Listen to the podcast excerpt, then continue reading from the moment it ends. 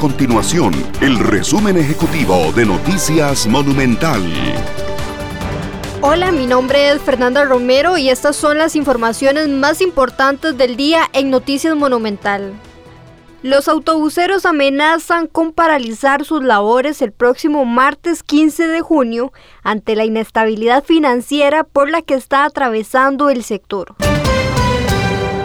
Las personas del grupo 5 de vacunación, que incluye a quienes no tienen factores de riesgo, podrán ser vacunados contra el COVID-19 ante la ausencia de personas convocadas, esto para evitar que se pierdan o se desechen las dosis.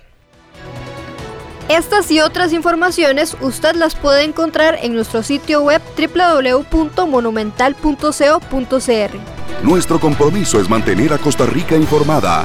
Esto fue el resumen ejecutivo de Noticias Monumental.